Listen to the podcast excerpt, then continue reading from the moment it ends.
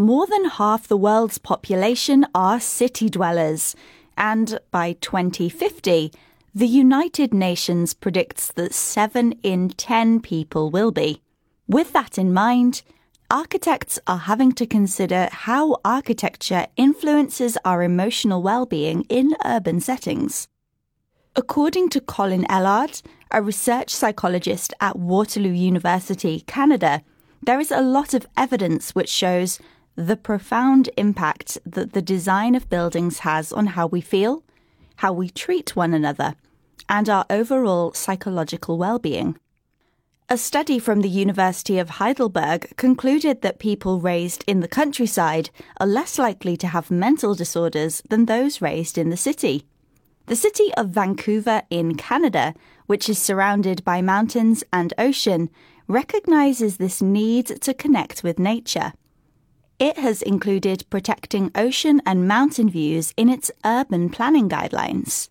For example, tall buildings are erected in strategic locations that don't block scenic views for downtown residents. The British designer Thomas Heatherwick wants to make architecture less soulless and boring. He told the Guardian newspaper, We need to fearlessly demand interestingness and make buildings that nourish our senses.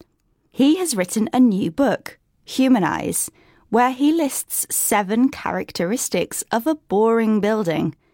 These include being too flat and straight, he says lack of depth means light and shadow cannot play on surfaces, while straight lines are at odds with nature and make buildings monotonous.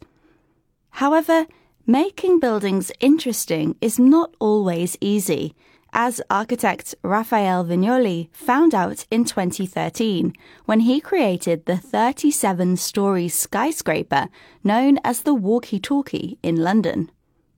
The building was admired for its curved exterior walls covered in reflective glass. However, it acted like a magnifying glass and reflected light, which melted nearby cars and almost set fire to a carpet. A screen had to be added to prevent the building causing further damage. So, for your own well being, surround yourself with buildings that bring you joy and ideally a view of nature.